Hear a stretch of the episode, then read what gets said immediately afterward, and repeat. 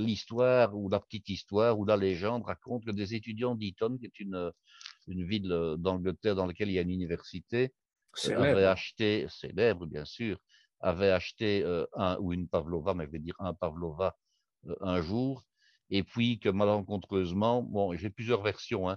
Il y a une version qui dit que l'étudiant qui portait le dessert euh, a trébuché, est tombé avec le dessert, que le dessert euh, s'est retrouvé euh, bien, bien, bien déstructuré.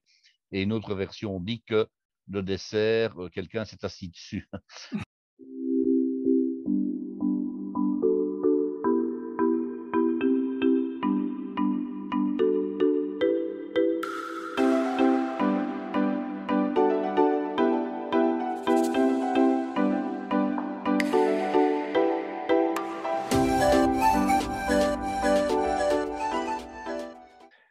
Amis de la fête de la gastronomie et tout le monde, euh, bonsoir, parce qu'on est en soirée là avec euh, mon ami Guy.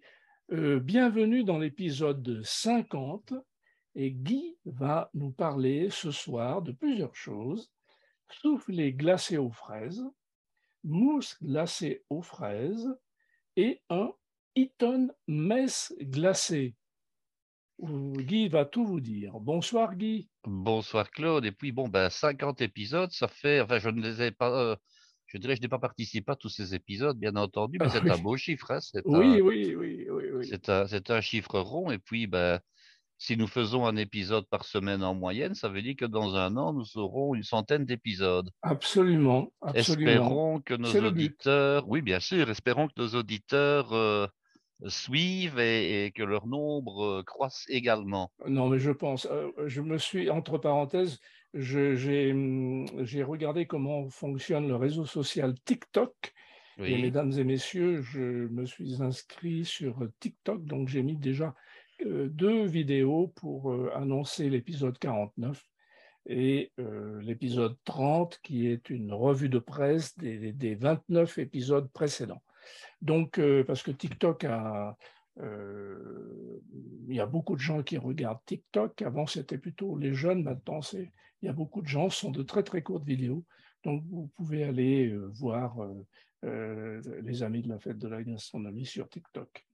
Guy, c'est à toi de nous parler à moi. Bon. de toutes Alors, ces nous sommes, nous sommes toujours fin du printemps, à l'époque où nous enregistrons, au début été.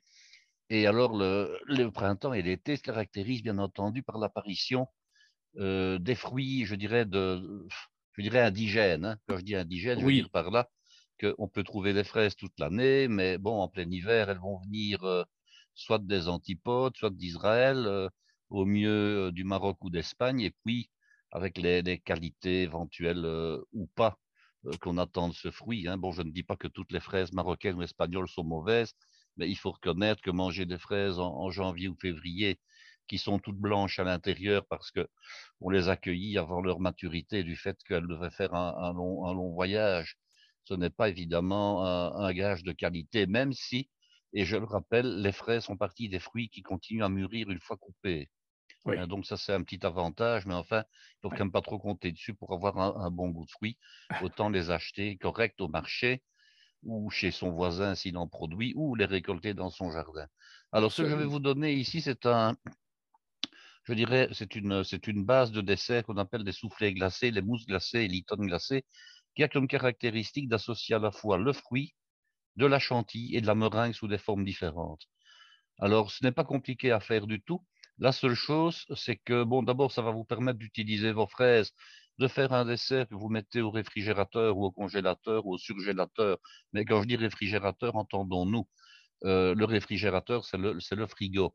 Mais ici, c'est un dessert qui est glacé.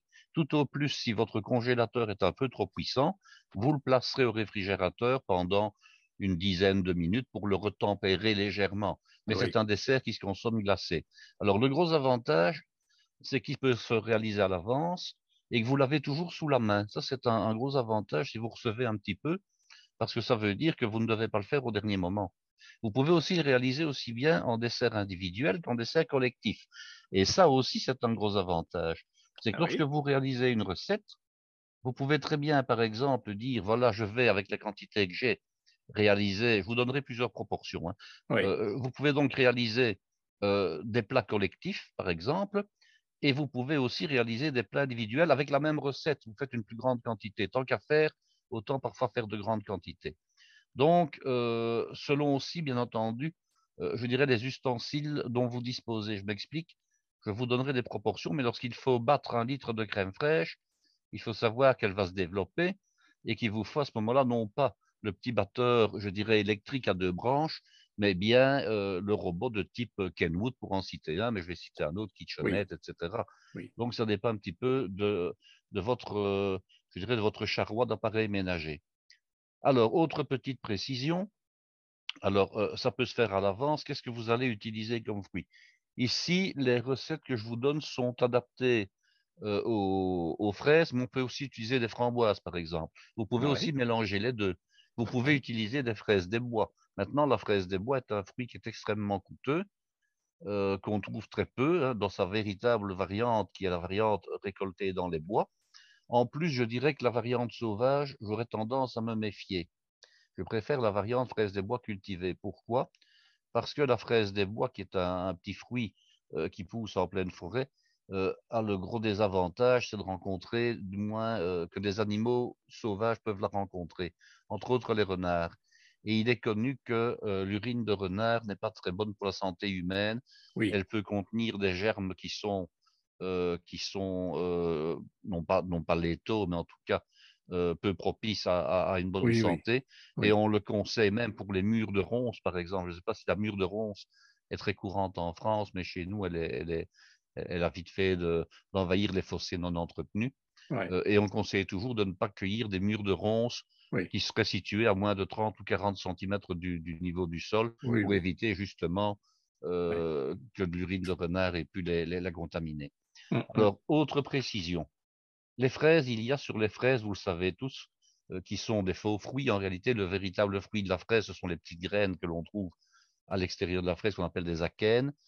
Euh, il y a donc ces petits pépins. Sur les framboises, les pépins sont encore plus importants. Donc, la bonne question, c'est est-ce qu'on doit enlever les pépins ou pas? Hein, qu'on le fasse avec des fraises, avec des framboises, la question peut se poser. Alors, généralement, pour la fraise, on n'enlève pas les pépins. Hein. On n'enlève pas les pépins parce qu'ils sont relativement petits et, assez peu dérangeants. Par contre, pour la framboise, la question se discute. Alors, je me rappelle avoir fait des stages il y a une bonne trentaine d'années de cela dans des, dans des, dans des écoles réputées sur Paris. Et la grande mode, c'était partout, hein, euh, macarons à la framboise pépin, crème glacée à la framboise pépin, etc. Et alors, j'en ai discuté avec les, formateurs et ils disaient, ben, on, a, on a quitté une époque où on avait beaucoup remplacé les fruits frais et les fruits, je dirais, naturels par des arômes, par des, colorants, par des, succès d'année finalement. Et pour prouver au, public que, que, nous utilisons de véritables framboises, nous laissons volontairement les pépins dedans pour bien montrer que ce sont véritables framboises. Et on le stipule même sur l'appellation, un soufflé glacé ou crème glacée aux framboises pépins. Maintenant, il faut reconnaître que d'un point de vue gastronomique, laisser les pépins des framboises, ce n'est pas toujours très agréable, hein, parce que bon, même quand on n'a pas de fausses dents, on peut avoir des pépins qui viennent se loger entre deux dents qui sont un petit peu, je dirais, un petit peu séparées les unes des autres. Et puis, quand j'ai déjà eu la blague, c'est ça que j'en parle, euh, quand vous continuez le repas et que vous fermez la bouche, vous avez, je dirais, euh, le pépin qui, a tendance à, vouloir piquer dans la gencive et c'est très désagréable. Oui. Alors, je ne vous dis pas, les personnes qui ont des dentiers euh, peuvent avoir l'un ou l'autre pépin qui entre, je dirais, entre le, voile du palais et le dentier. Hein, et, à ce moment-là, ça nécessite de se rendre aux toilettes si on est au restaurant pour remédier au problème, ce n'est pas non plus très agréable de devoir enlever son dentier, même à la toilette, pour le rincer et pour le remettre. Donc, euh, ça, c'est un petit peu à vous de voir. Tout en sachant donc, moi, je vais vous donner des quantités qui sont des quantités nettes. Si vous voulez, euh, par exemple, enlever les pépins des framboises, il y a une solution. Vous mixez. Alors, vous ne mixez pas avec un mixeur blender, parce que le mixeur blender tourne tellement bien et tellement vite qu'il va moudre vos pépins. Vous passez tout simplement vos framboises, qu'elles soient fraîches ou surgelées, ça ne change pas. Hein. Vous passez simplement un tout petit coup de mixeur plongeur, le mixeur qui sert à, mixer les potages traditionnellement, sans exagérer. Et puis, vous versez votre coulis obtenu dans un tamis. Alors, un tamis, prenez un passe-bouillon habituel, c'est-à-dire le, passe-bouillon, euh, je dirais, en forme de cul de poule. Hein, ne prenez pas forcément un chinois pointu professionnel, ce sera plus compliqué. L'avantage du tamis euh, à, fond arrondi, c'est qu'avec le pochon, c'est-à-dire la petite louche que vous allez utiliser pour prélever et pour, euh, je dirais, tamiser votre, votre coulis, c'est qu'il va avoir la forme, euh, je dirais, du fond de la louche. Donc, vous pourrez faire tourner la louche dans votre tamis et c'est ça qui va servir, je dirais, à compresser convenablement la purée sur le tamis à la faire couler au travers du tamis et à garder les pépins dans, dans le, le, tamis. Alors, autre manière de faire, c'est utiliser un passe-vite. Hein. Oui. Euh, je peux te poser une question, Guy? Oui, bien sûr. On, peut, à, ce niveau, on peut utiliser un extracteur de jus? On pourrait, on pourrait, bien entendu. Parce que là, euh, c'est vraiment bien séparé. Tout à fait. Ah, oui, j'ai déjà vu ce genre d'extracteurs hein, qui ont, euh, qui assèchent parfois même tellement bien le, le produit que la, la, la, fausse pulpe, donc dans ce cas-ci, les pépins sont éliminés. Mais encore une fois, ce n'est pas un poison de les laisser, oui. simplement un petit peu plus désagréable. Mais par contre, que vous utilisiez, euh, je dirais, une purée de fruits avec ou sans pépins, le poids que je vous donne, c'est avec ou sans pépins, donc il ne faut pas se casser. La seule chose, c'est que euh, si vous utilisez euh, un coulis qui est dépourvu de pépins, il vous faudra un petit peu plus de fruits au départ pour atteindre le poids, puisque vous allez enlever, oui. je dirais, des pépins qui, qui, sont poids constitutifs du produit. Hein. Oui. Ça va, donc voilà un petit peu l'histoire. Alors, on va commencer par une première recette et je vous en donnerai une deuxième et puis une troisième et encore une quatrième. Mmh. Alors, je vous donne de grandes quantités, je vais vous dire pourquoi. Alors, ces recettes, je ne les ai pas inventées. Hein.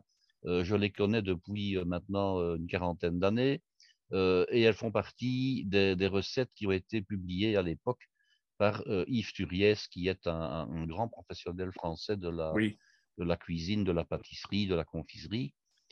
Et euh, forcément, c'est un livre qui étant destiné à la base aux professionnels, utilise de grandes quantités. Donc, je vais vous donner trois quantités différentes, à savoir la quantité professionnelle d'abord, ensuite la grande quantité ménagère et puis la petite quantité ménagère. Et chacun fera, je dirais, selon euh, selon ses envies euh, au niveau des quantités.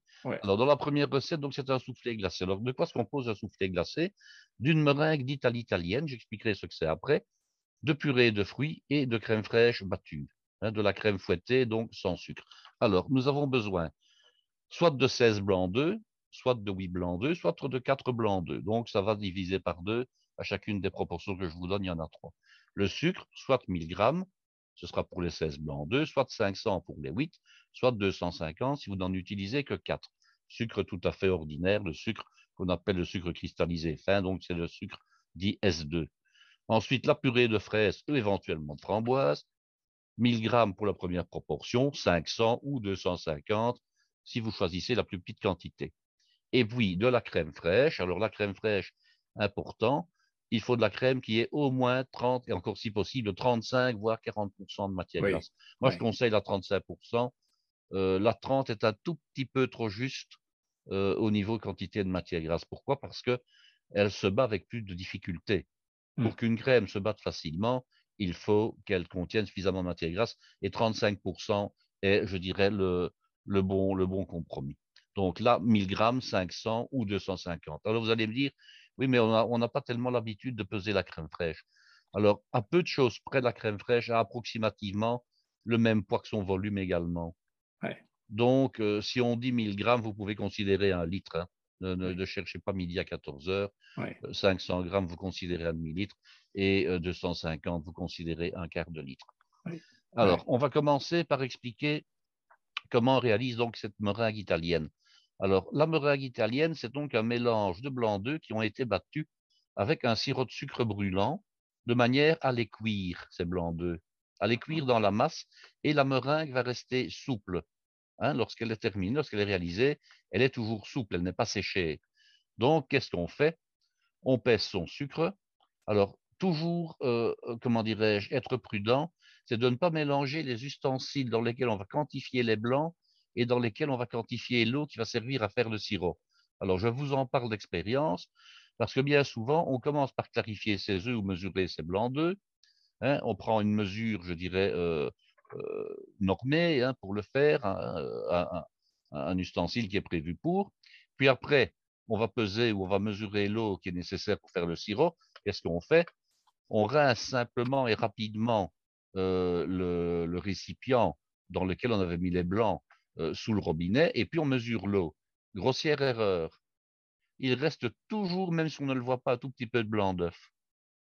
Et mmh. pour en avoir euh, fait l'expérience moi-même à une, reprise, et puis on est plus malin, ça va mettre votre recette en péril parce que le peu de blanc d'œuf qui va rester, lorsque vous allez faire votre sirop, va faire qu'il va se former un voile de blanc d'œuf au-dessus du sirop et qui va compromettre votre recette. Ah Donc ne faites jamais ça.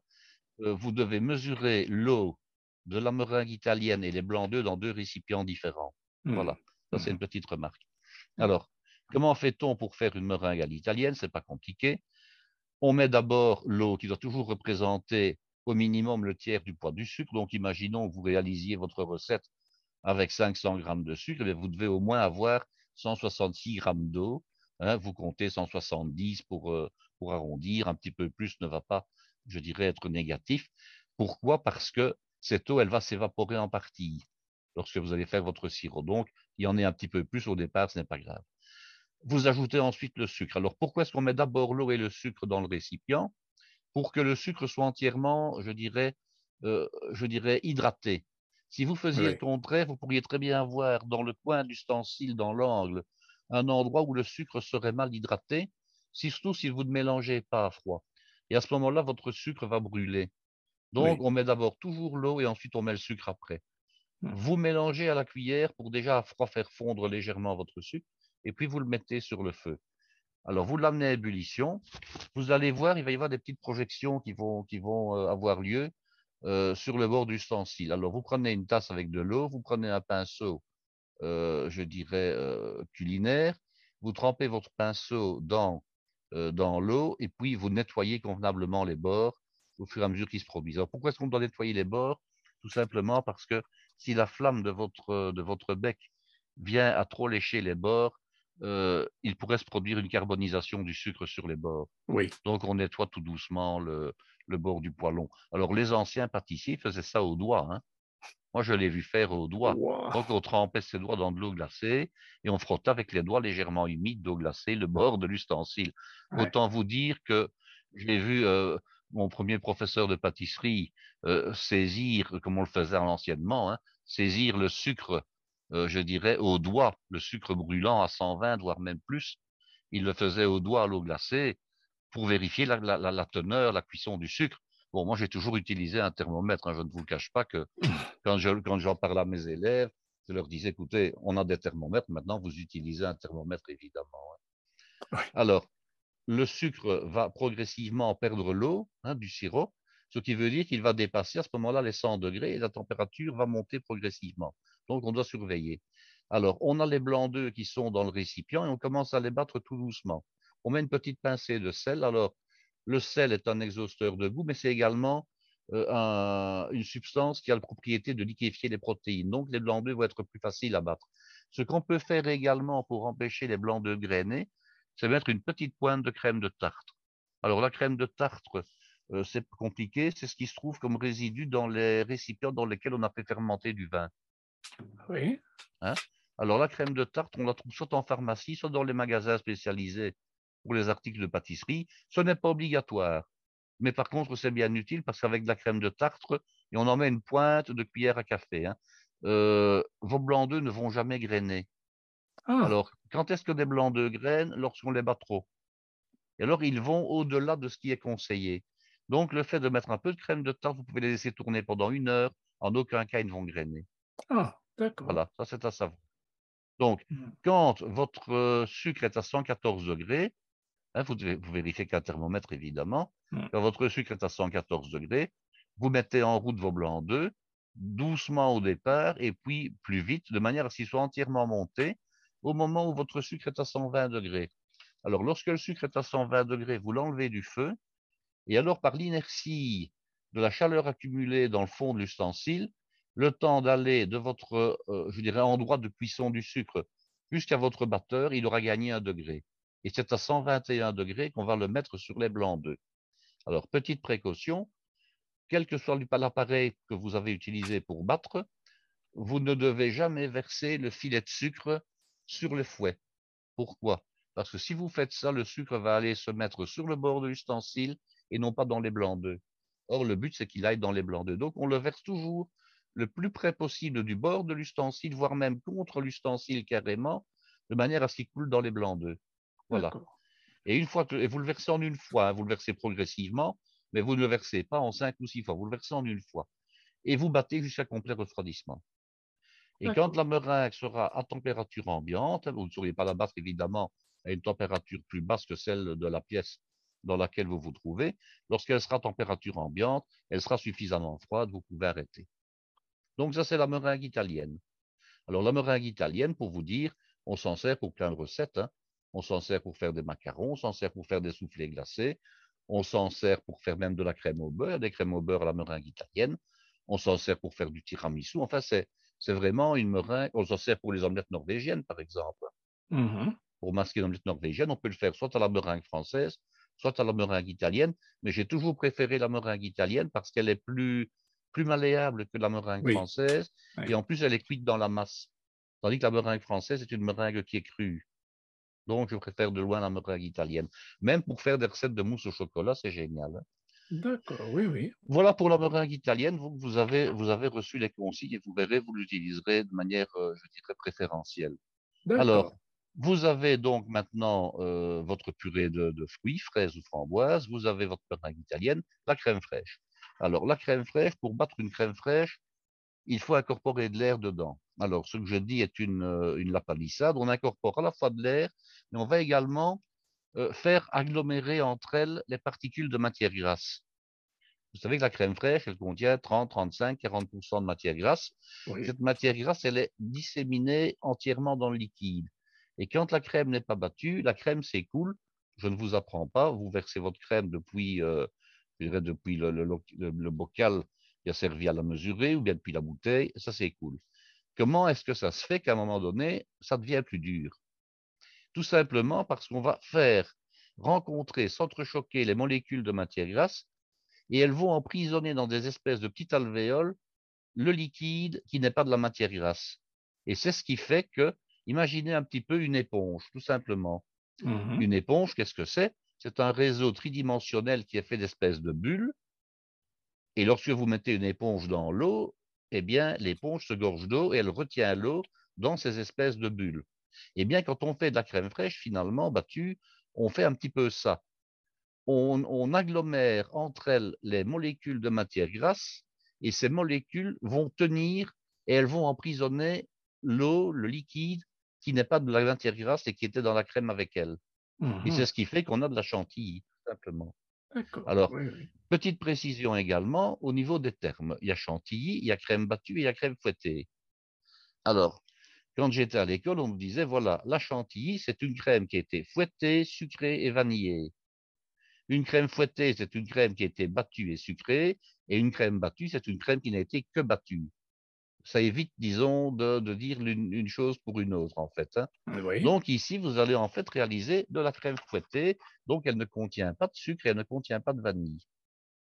Alors pour réaliser une belle crème fouettée, on doit avoir à la fois la crème et les ustensiles de travail les plus froids possibles. Oui. Donc surtout s'il fait chaud comme maintenant, il faudrait travailler soit, euh, je dirais, tôt le matin, soit à la fraîche le soir, ou encore je dirais, euh, travailler dans un local qui est rafraîchi, idéalement. Faire ça en plein soleil, ce n'est pas l'idéal. Et quelle que soit, je dirais, la température dans laquelle on va travailler, il convient de garder sa crème fraîche jusqu'au dernier moment au réfrigérateur, voire même de la mettre pendant 10 minutes au congélateur, de même que mettre pendant une dizaine de minutes au congélateur le bol dans lequel on va battre la crème ainsi que les fouets n'est pas mmh. non plus à négliger. Donc, il soit le plus froid possible. Pourquoi? Parce que plus une crème est chaude, plus vite elle va être battue. Plus vite elle va être battue, moins elle va emprisonner d'air, donc moins légère elle sera. Or, le but, c'est qu'elle soit la plus légère possible, évidemment. Donc, il faut la battre le plus longtemps possible.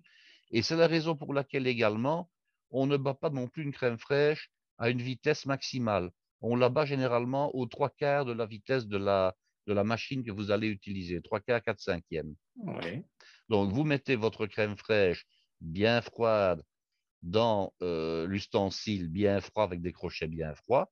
et vous battez lentement au départ et puis vous accélérez. Alors vous allez voir les premiers, les premiers, les premiers instants, vous allez battre la crème, il va y avoir des grosses bulles qui vont se former au-dessus parce que vous incorporez de l'air.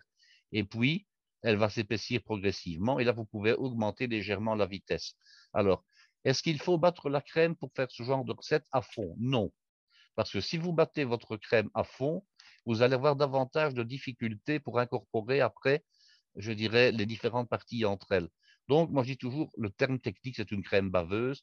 Alors, en réalité, moi, je dis toujours, on bat la crème fraîche à 4 cinquièmes, à 80%.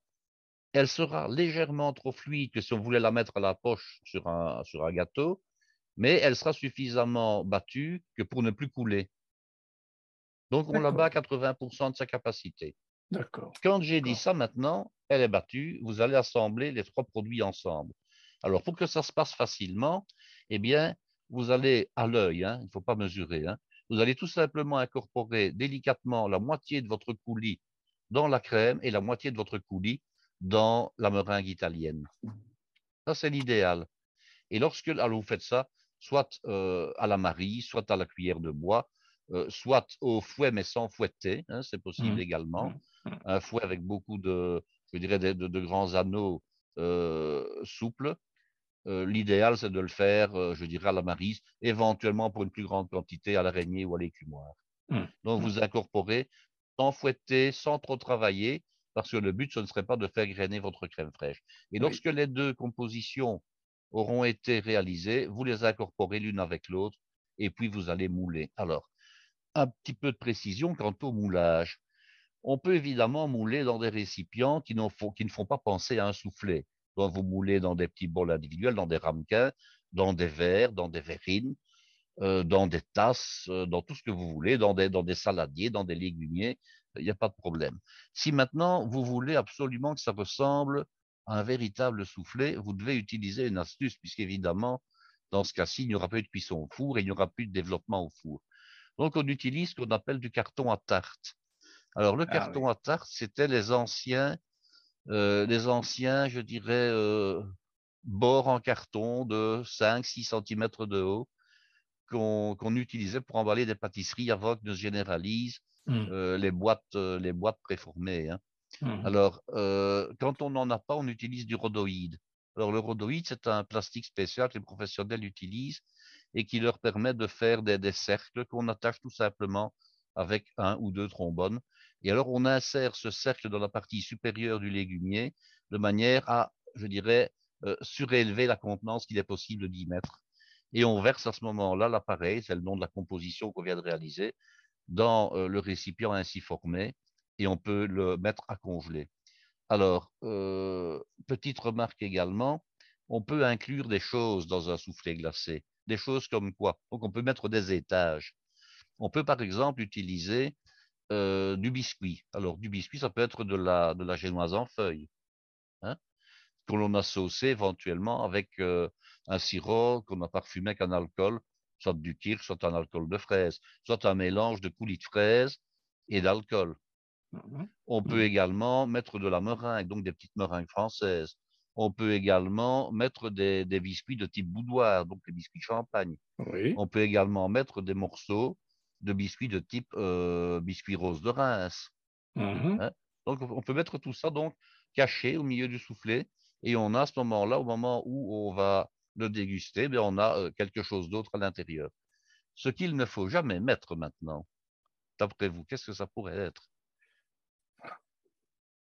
Euh, je sais pas, je donne ma langue au chat. Voilà, ne jamais mettre des fraises fraîches. Euh, bon, tu vas nous donner la raison. Ben, la raison, c'est que quand vous allez placer tout ça au congélateur à moins 18, moins 20, moins 22 degrés, et que ça va se consommer à peu près à la même température.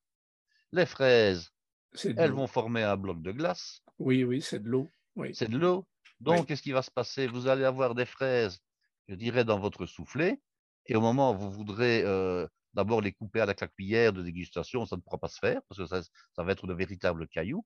Et deuxièmement, à moins de les sucer, euh, vous ne saurez pas les consommer non plus. Absolument. Alors, je vous défie de mordre dans des fraises glacées. Vos dents vont s'en rappeler. Hein Oui, ça n'a aucun intérêt. Ça n'a aucun intérêt. Ça n'a aucun intérêt. Donc, on ne met pas de fraises, on ne met pas de fraises fraîches dans, dans un soufflé glacé. Par contre, on peut quand même mettre des fraises. Sous quelle forme? De, de ben, tout à l'heure, on parlait de, euh, de poudre ou. Ah, oui, on pourrait, ah. mais ce n'est pas ça. Mais ce n'est pas Vous avez déjà vu, euh, parfois lors de marchés artisanaux, lors de foires, euh, mais on en trouve dans les grandes surfaces maintenant, des fraises dites séchées. Ah oui. Oui. En réalité, ce ne sont pas des fraises séchées. Parce que les fraises séchées, ça ressemble à autre chose, ça existe, mais ce n'est pas ça. Ce qu'on vend comme fraises séchées, comme ananas séchées, etc., en réalité, ce sont des fruits qui ont été d'abord confits et ensuite séchés. Ah oui. Alors, les fraises séchées, elles viennent généralement de, Chine. Hein, il ne faut pas se leurrer. Hmm. Euh, c'est généralement de là-bas que ça provient. Ça ne coûte plus très cher, mais par contre, c'est un, fruit qui est agréable à manger comme, friandise. Hein. Donc, on peut très bien, par exemple, utiliser des fraises dites séchées, soit les mettre telles quelles, soit éventuellement les, couper en petites brunoises, bon, grossièrement, hein, oui. Euh, et les mettre comme ça par, euh, par couche à certains endroits dans le soufflet. Mais on peut également les faire macérer soit les faire macérer dans un alcool de fraises, soit éventuellement dans du kirsch à l'avance, et on peut mettre des fraises comme ça euh, sous forme de brunoise. Alors il y a un autre euh, produit qu'on trouvait anciennement et qui était très intéressant. Euh, c'était fabriqué par une société belge qui s'appelait Van Parijs. Elle avait un nom flamand, mais qui évoquait la France. Hein, ça veut dire de Paris en, flamand, Van Parijs. C'était des perles à la liqueur. Et alors, mmh. ils fabriquaient aussi bien des dragées, donc ce qu'on appelle en Belgique des sucres de baptême, et ce sont donc des dragées, que ce genre de, de, perles. Alors, il y avait quatre variétés. Il y avait des perles à la liqueur de framboise, des perles à la liqueur au cointreau, euh, des perles, je pense qu'il y avait au rhum, et des perles, rien avait quatre, euh, au kirsch ou, ou, quelque chose comme ça. Et alors, bon, les perles à la liqueur de framboise qu'on trouvait chez Van Pares, et ça existe peut-être chez un autre, un autre fournisseur, hein, euh, ça permettait de mettre comme ça, c'était des petites perles en sucre, et quand, avec une, coquille extrêmement fine de sucre, euh, des perles d'à peu près 7-8 mm de, diamètre, et quand on croquait dans la perle, on avait l'alcool qui, explosait en bouche. Donc des perles à la liqueur, on pourrait éventuellement en mettre si on en trouve toujours. Mmh Alors, une fois qu'on a donc euh, réalisé le montage de son, de son soufflet glacé, on le met tout simplement à congeler, et dès qu'il est, qu'il est pris, il est conseillé de mettre un film plastique autour. Pourquoi, à votre avis?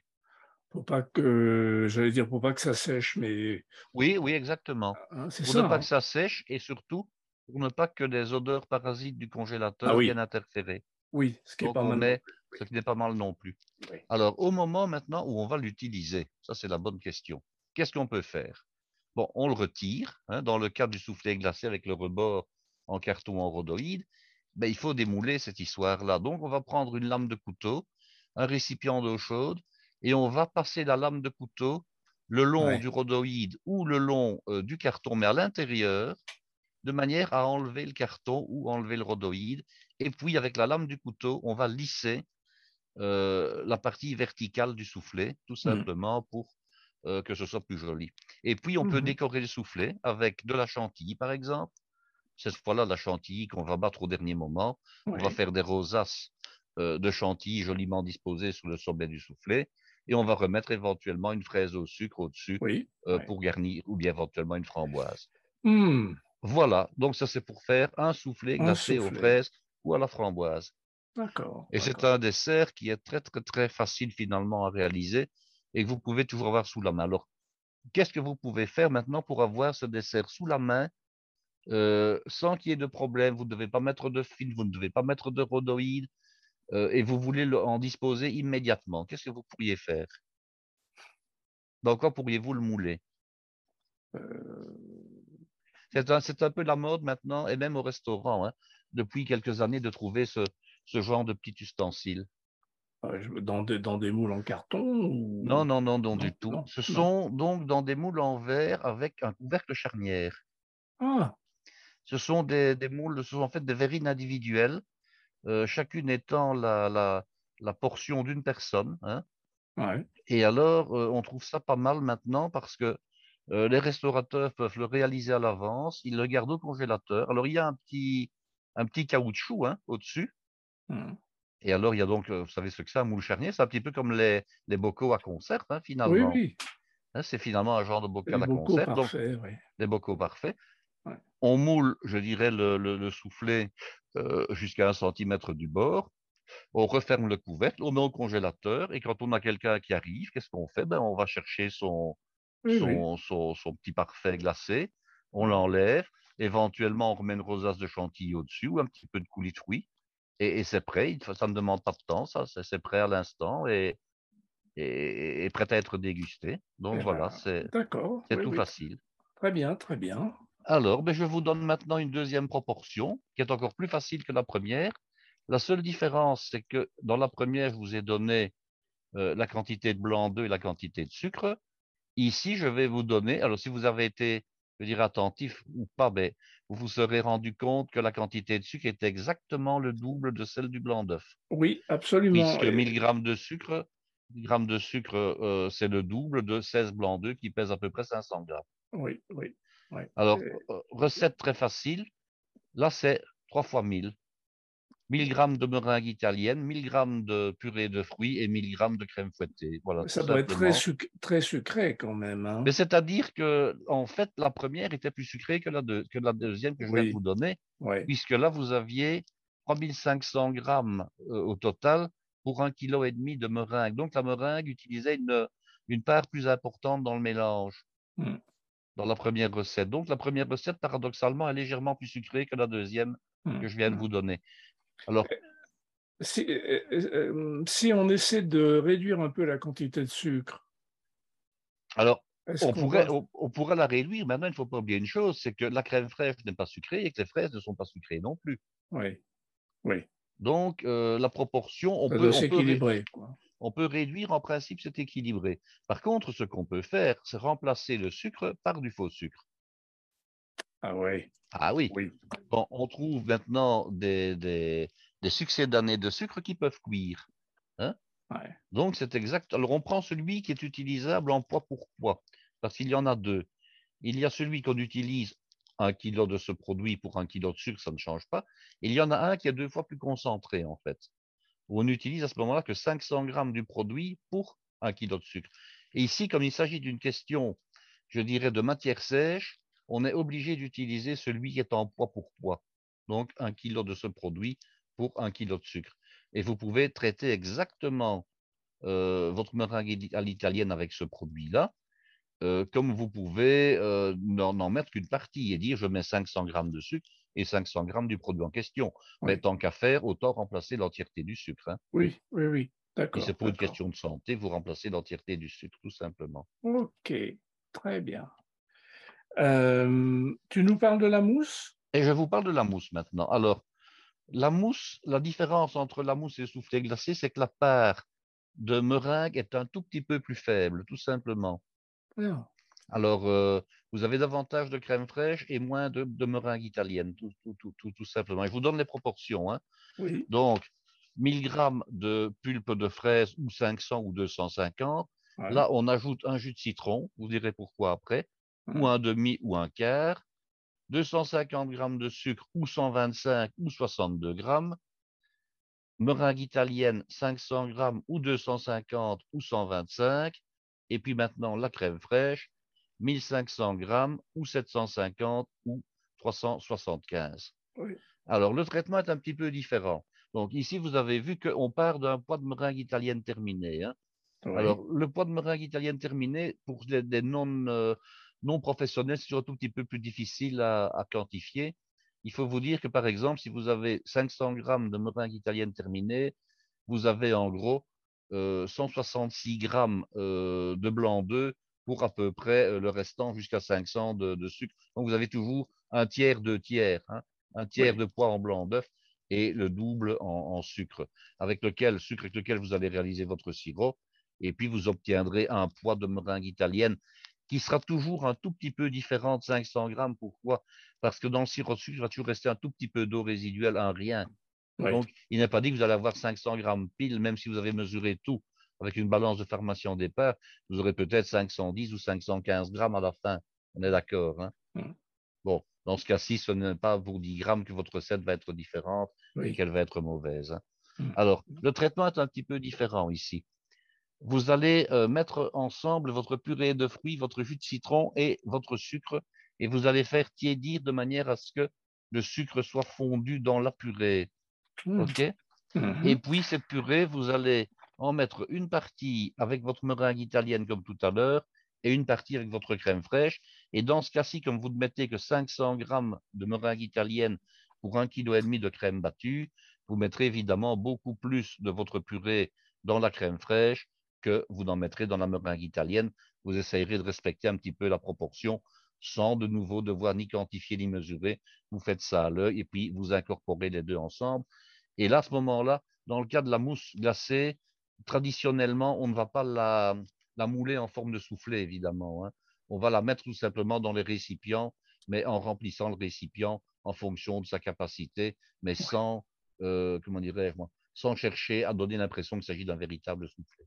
Oui, oui, c'est une mousse comme une mousse au chocolat. voilà, c'est comme une mousse au chocolat, etc. Mm. Mais forcément, euh, je dirais, comme il y a moins de meringue italienne, euh, c'est plus un produit qui est plus crémeux, qui est plus, plus axé sur le côté lacté du, dessert, en fait. Hein. On peut, faire, on peut la servir en forme de quenelle, le faire une petite On pourrait en faire des quenelles, on peut, euh, oui, on peut, on peut la servir soit en, composition d'une assiette plus importante dans laquelle il y a autre chose. On peut même s'en servir, par exemple, pour faire une coupe glacée. Hein. On peut très bien avoir, euh, je dirais, euh, une boule de glace vanille, une boule de sorbet fraise et une boule de, mousse à la fraise et faire une coupe et alors, cette, avec ça. Cette mousse, on pourrait la mettre au siphon Non, parce qu'elle n'est pas prévue pour ça. Ouais. Elle n'est pas prévue pour ça. Je n'ai pas dit que ça allait rater. Hein. Je dis simplement qu'à la base, elle n'est pas prévue pour ça. Donc, je ne peux pas garantir de résultat. Je ne pense pas que ça pourrait marcher. D'accord. OK. C'était pour, euh, voilà, pour savoir. Alors, nous allons parler maintenant de Lyton Mess glacé. Alors, Lyton Mess glacé. J'avoue que je suis intrigué. Alors, c'est une recette que j'ai dégustée il y a déjà oh des décennies en me demandant comment elle était réalisée par, euh, par l'épouse d'un collègue qui était elle-même euh, de formation hôtelière. Et j'ai trouvé que c'était pas mal du tout. En fait, on connaît tous, je pense, la recette de Lyton Mess, qui est une, une, variante du pavlova. Alors, je reparlerai du pavlova à l'occasion. Hein.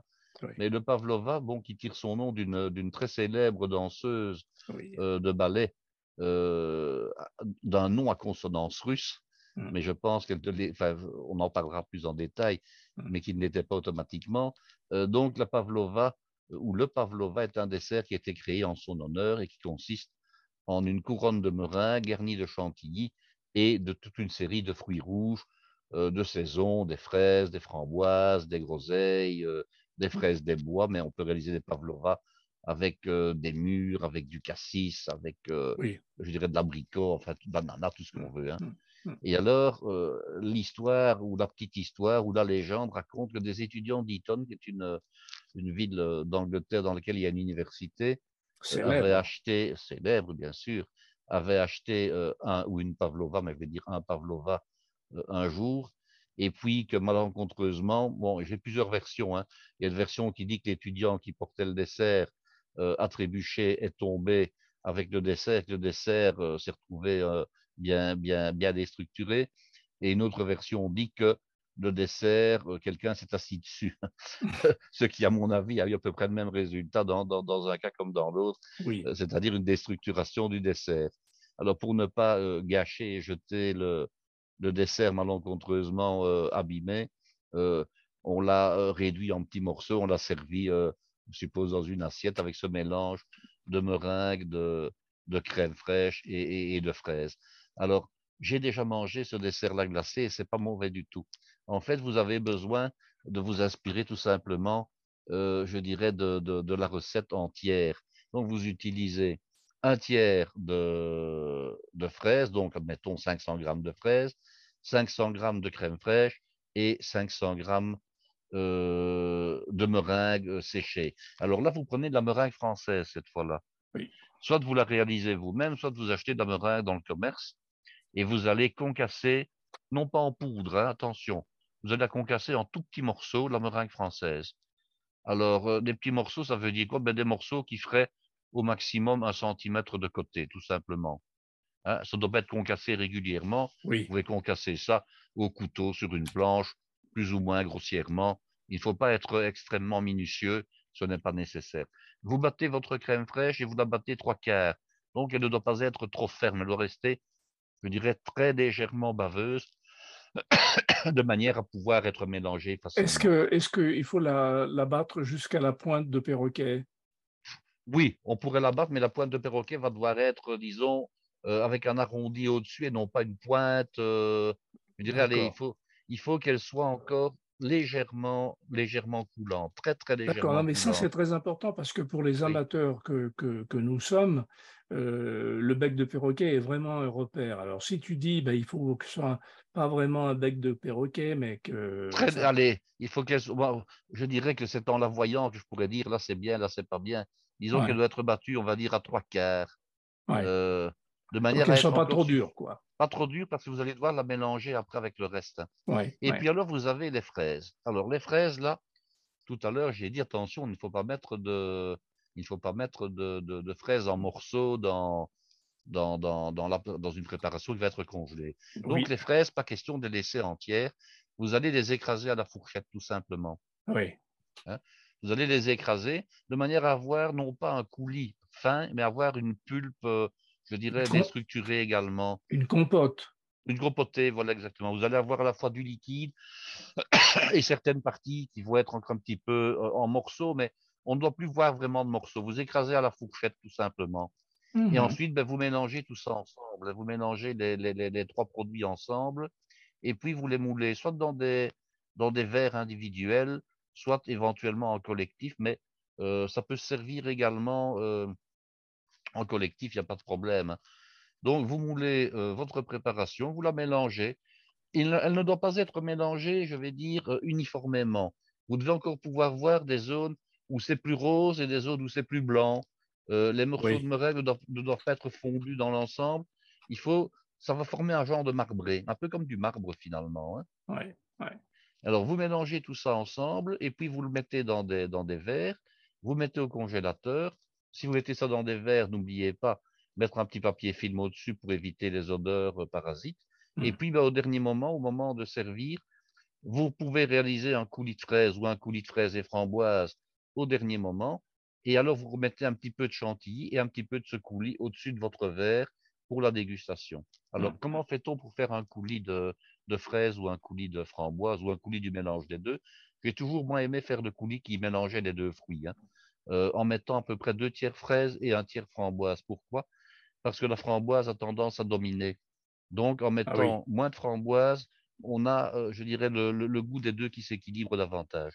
Hmm. Alors, première possibilité, soit on mélange poids pour poids du sirop de sucre simple à 30 degrés baumé avec le même poids euh, de fruits. Ça, c'est une première possibilité.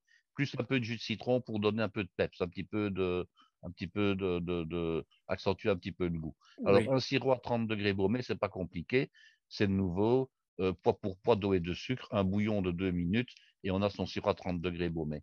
Alors, l'autre version, qui est une version un peu plus, plus riche, un peu plus dense, c'est tout simplement de faire dissoudre du sucre à froid dans le coulis et de mettre un peu de jus de citron.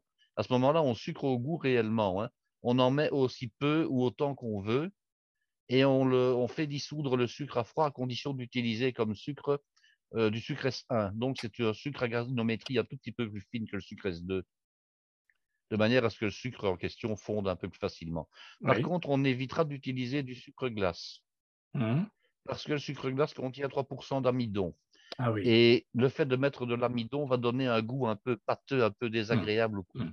Ça, c'est une expérience qui, me le fait dire. Mmh Donc, on évite le sucre glace tout simplement. D'accord.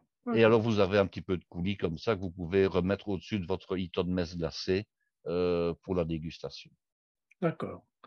Euh, on, sert ça qu'en Angleterre? J'ai jamais, enfin, non, non, non, non, pas du tout, pas du tout, pas du tout. Moi ici, ce n'est pas en Angleterre que je l'ai mangé, c'était en, Belgique. Ah oui, oui, oui, oui, oui.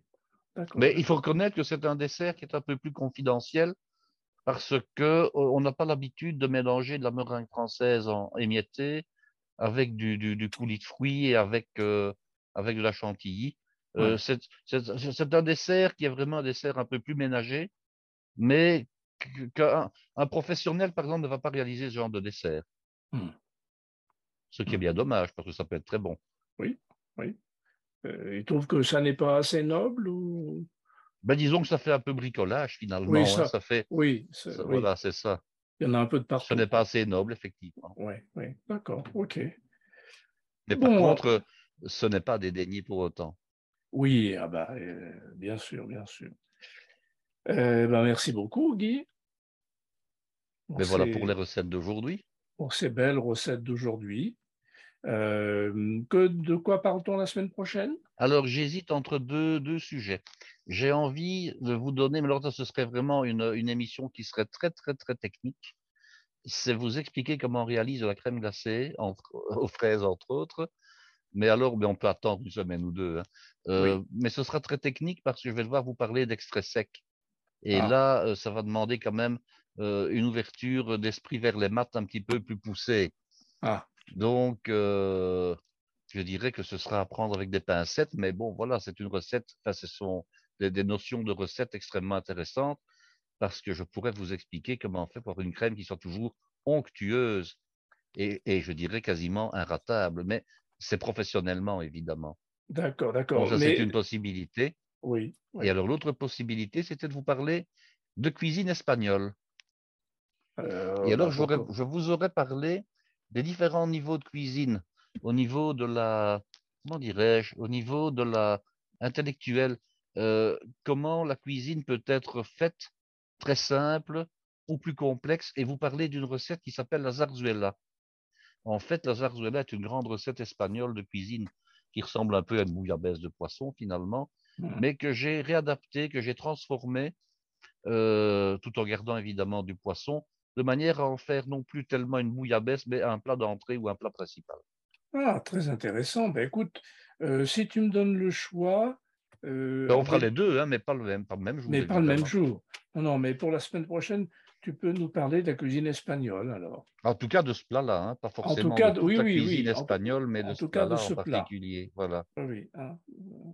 Rappelle-moi le, le, nom de ce, de ce, de, ce plat La zarzuela. Alors, le nom de zarzuela, on le retrouve, zarzuela. On le retrouve en Espagne, à Madrid, parce que c'est le nom du palais dans lequel vit la famille royale. Ah, d'accord. D'accord. Et on dira à la zarzuela comme on dit en France à l'Élysée. Ah oui, d'accord. Bon, parfait, parfait.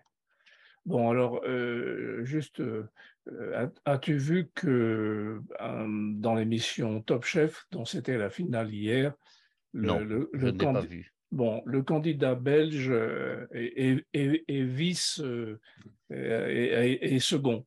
Ma sœur m'en a parlé parce qu'elle me dit hier euh, Est-ce que tu penses que, comme c'est une émission française, qu'ils oseraient faire gagner un Belge?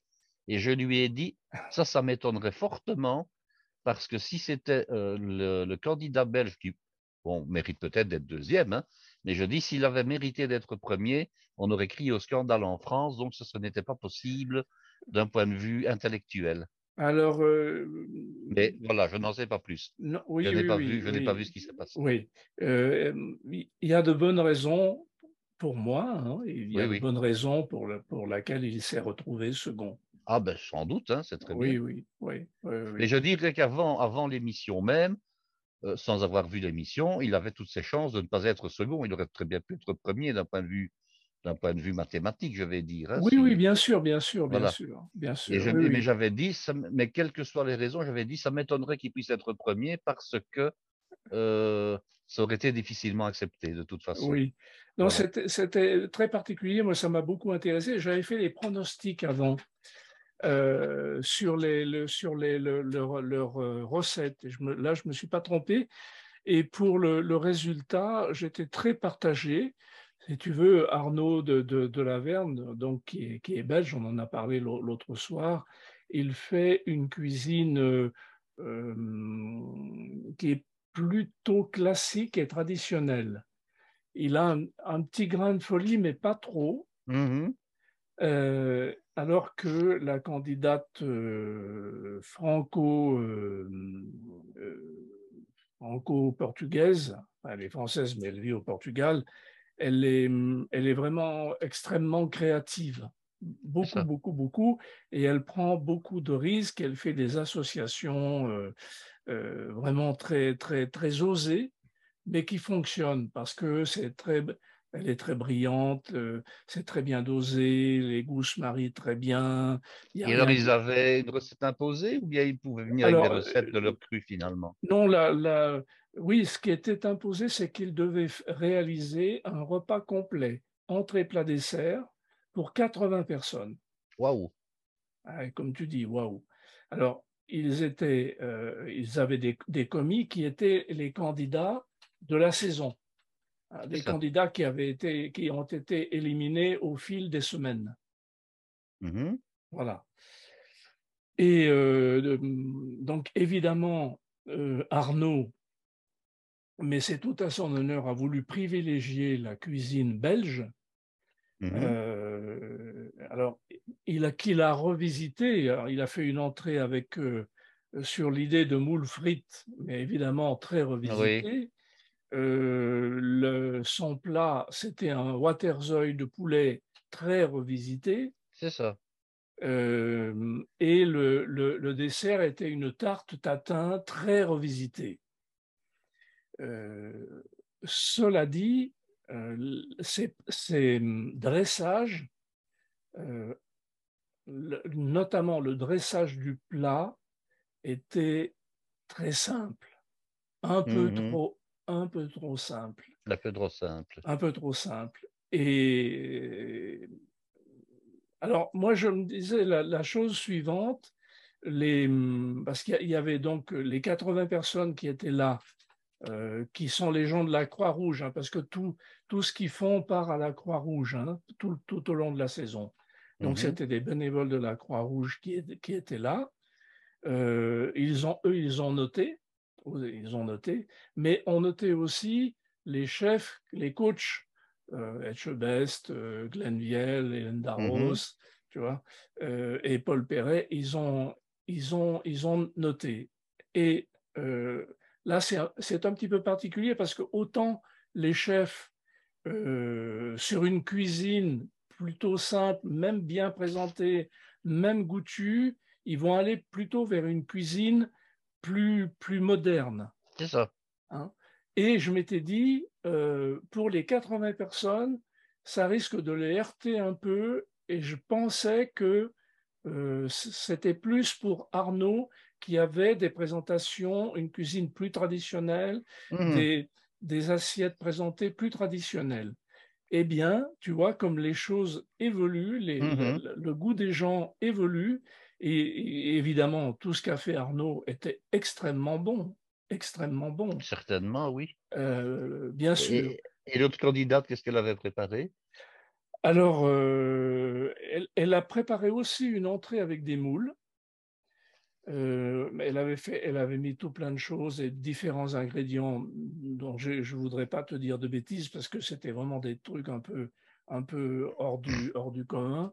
Euh, mais, euh, elle a fait un tabac avec cette entrée. Euh, Arnaud aussi d'ailleurs. Hein. sur l'entrée, c'était à peu près kiff-kiff. Ensuite, en plat, en fait, elle a fait dans son, assiette deux plats. Elle a fait un, carré de veau avec un jus de viande, paraît-il, qui était absolument extraordinaire. Et elle avait fait une, purée, une belle purée, réconfortante, régressive, tu vois. Et elle a servi euh, de, la, de la sucrine mmh. qu'elle a, qu'elle a fait braiser, qu'elle a fait mmh braiser. Et euh, donc, elle, son, sa sucrine était braisée. Et au-dessus de la sucrine, elle a mis une huître pochée. Ah, c'est original ça. Et par-dessus l'huître poché, une feuille de sucrine pour cacher l'huître. Ah oui. Tu vois?